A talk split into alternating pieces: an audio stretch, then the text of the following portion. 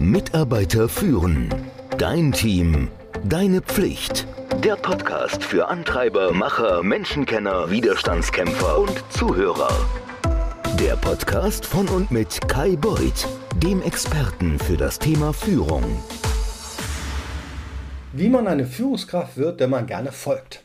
Und ich lade dich gerne in mein zwölfmonatiges Leadership-Programm für Führungskräfte ein. Wir starten Ende September und dann erst nächstes Jahr wieder. Hier erfährst du, wie du deine ehemaligen Kollegen führst, mit schwierigen Mitarbeitern umgehst, delegierst, warum man niemanden motivieren oder doch erfolgreich führen kann und vieles mehr.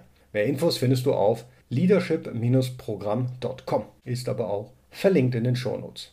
So, führen kann ganz schön frustrierend sein. Ich weiß das. Du bist für die Zielerreichung verantwortlich, du kümmerst dich um die Belange und Bedürfnisse deiner Mitarbeiter und Mitarbeiterinnen und dann kämpfst du vielleicht sogar manchmal mit Selbstzweifeln. Das hört sich bekannt an, du bist nicht allein, ich verspreche es dir. Aber immer wieder geht ein Licht auf und heute wollen wir ein solches anzünden. Wir sprechen mal darüber, wie man Mut, Fokus und Selbsterkenntnis einsetzt, um mit Selbstvertrauen zu führen. Und der wichtigste Punkt ist, Mut ist wichtiger als Fachwissen. Ich wiederhole das gern nochmal. Mut ist wichtiger als Fachwissen. Manchmal werden wir aufgefordert oder bekommen ein Team übertragen, das wir leiten sollen, obwohl wir nicht die leiseste Ahnung haben, um was es geht. Wir wissen nicht so viel wie unsere Mitarbeiter oder das Team. Das kann einem Angst machen. Also ich habe sehr oft Firmen übernommen in Branchen, wo ich am ersten Tag die Branche gar nicht verstanden habe. Und ich habe es trotzdem hinbekommen. Aber selbstverständlich hatte ich Angst und selbstverständlich höchsten Respekt davor. Mutige Führung bedeutet nämlich nicht, dass wir am meisten wissen müssen. Es bedeutet, dass du ja die Kraft findest, Fehler zu machen, also neudeutsch verletzlich zu sein und dann auch schwierige Entscheidungen zu treffen. Um mutig zu führen, musst du wissen, wo du hin willst.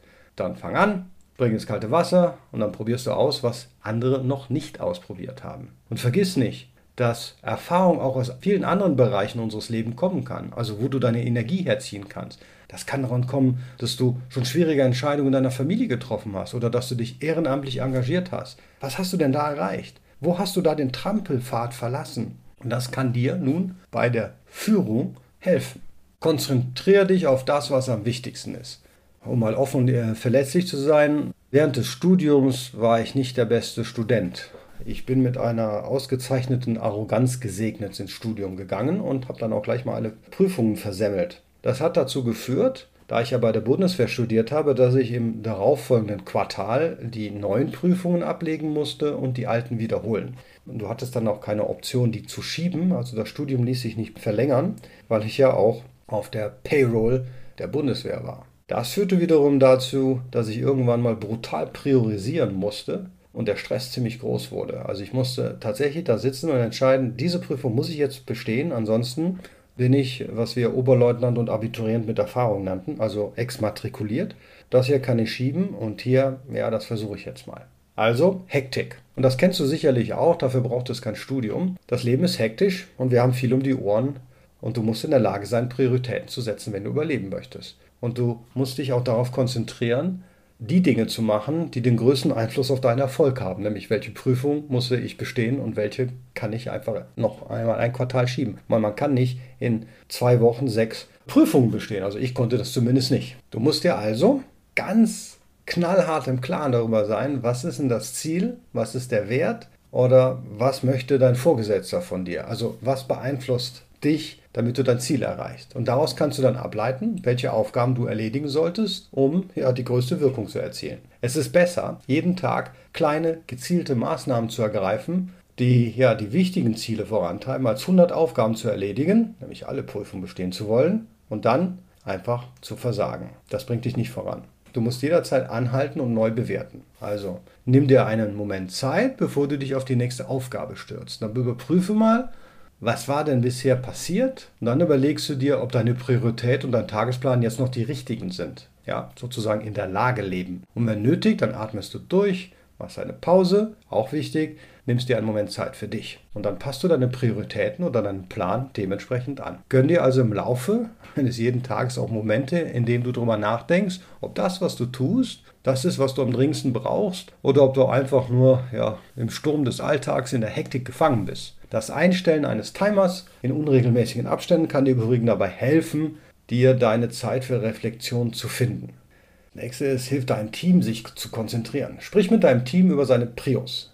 Dann kann es deinen Tag besser planen. Erkundige dich nach dem Biorhythmus, wirklich. Du musst verstehen können, wer ist denn eigentlich wann am besten drauf. Morgens, mittags oder abends. Und wann ist es am besten, ein Teammeeting zu machen. Also, dass alle voll fokussiert sind. Wo ist die Schnittmenge? Und indem du deinem Team die Prioritäten setzt, gibst du ihm die Erlaubnis, Dinge loszulassen, selber zu entscheiden. Du baust Spielraum ein, damit dann auch alle funktionieren können. Und wenn unerwartet Probleme auftauchen, mit denen keiner gerechnet hat, dann werden sie nicht mit Aufgaben überhäuft. Wir können uns also voll und ganz auf die anstehende Aufgabe konzentrieren, anstatt ständig hektisch umherzurennen. Das gilt sowohl für Führungskräfte als auch für unsere direkten Mitarbeiter und Mitarbeiterinnen. Nächster Punkt ist, mach nicht, was man dir beigebracht hat. Was willst du wirklich? Unser Kopf ist gefüllt mit allem, ja, diesen unbewussten Vorstellungen darüber, was wir tun sollten. Vielleicht hat man dir beigebracht, dass du das bekommst, was du willst, wenn du hart arbeitest. Wirklich? Du befolgst diesen Rat und am Ende fühlst du dich ausgebrannt und hast nicht bekommen, was du wolltest. Anstatt allgemeinen uralten Ratschlägen zu folgen, schau dir mal an, was funktioniert und was nicht funktioniert. Und dann beschreib mal einen neuen Weg. Mach nicht einfach so weiter wie bisher und hoff, dass sich irgendetwas ändert. Denk mal drüber nach, wer du bist, was du willst und warum es dir wichtig ist. Denk an deine Fähigkeiten, deine Begabungen und auch deine Erfahrungen. Glaub daran, dass du keine Kompromisse bei den Dingen eingehen musst, die du brauchst oder schätzt um das Leben zu haben, das du willst. Und dann bleib dabei, deinen eigenen Weg zu gehen. Auch wenn andere sagen, dass es nicht funktionieren wird. Glaub mir, die anderen haben nicht immer recht. Die nicht verhandelbaren Dinge allerdings musst du festlegen. Du darfst jetzt nicht immer sagen, bei allem, was du anders siehst, das will ich nicht so. Du musst schon reflektieren. Aber es sollte ein paar nicht verhandelbare Dinge geben. Und das sind die Grenzen dessen, was du nicht tun wirst. Vielleicht ist das nicht für die Arbeit zu reisen oder es ist einfach nicht mehr nach 19 Uhr zu arbeiten. Ich weiß es nicht. Vielleicht ist es ein Nein zu einer tollen Gelegenheit, die einfach nicht deinen Vorstellungen passt. Was auch immer es ist, du musst es nicht tun, nur weil andere denken, dass du es tun solltest. Und was wollen deine Teammitglieder? Du kannst deinen Teammitglieder, deine Teammitglieder selbst entscheiden lassen, was wichtig ist. Gib ihnen den Raum, sich mitzuteilen, welche Rollen, Verantwortlichkeiten und Aufgaben sie wollen und welche nicht. Denk daran, dass wir alle unterschiedlich sind. Zu einem anderen Zeitpunkt möchten sie oder du vielleicht mehr oder andere Sachen übernehmen oder eine neue Richtung einschlagen. Du musst hier das Gespräch offen halten, indem du die Wünsche und Ziele jedes Mal neu bewertest und ansprichst. Und wenn du jetzt Angst hast, ja, dann bleibt die Arbeit liegen, weil keiner sie will. Das habe ich noch nicht erlebt. Die Menschen sind so unterschiedlich, dass es immer einen gibt, der eine Aufgabe, die jemand anders doof findet, gerne macht. Ich bin der festen Überzeugung, dass die Art, wie wir arbeiten, genauso wichtig ist wie das, was wir erreichen.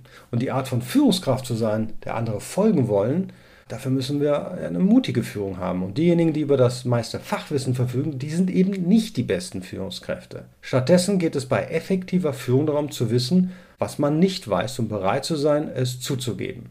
Und zwar während man eine schwierige, unangenehme Entscheidung trifft. Du musst herausfinden, wohin du willst und dann gehst du einfach dahin. Du kannst auch dein Leben vereinfachen und deine Prioritäten festlegen und die deinem Team erklären, damit du und auch sie sich auf die wichtigsten Aufgaben konzentrieren können.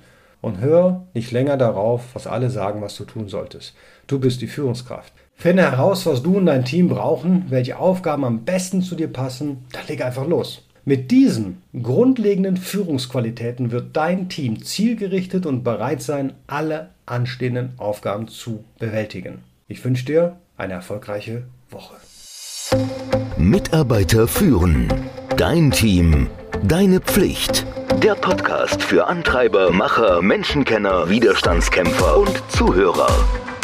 Der Podcast von und mit Kai Beuth, dem Experten für das Thema Führung.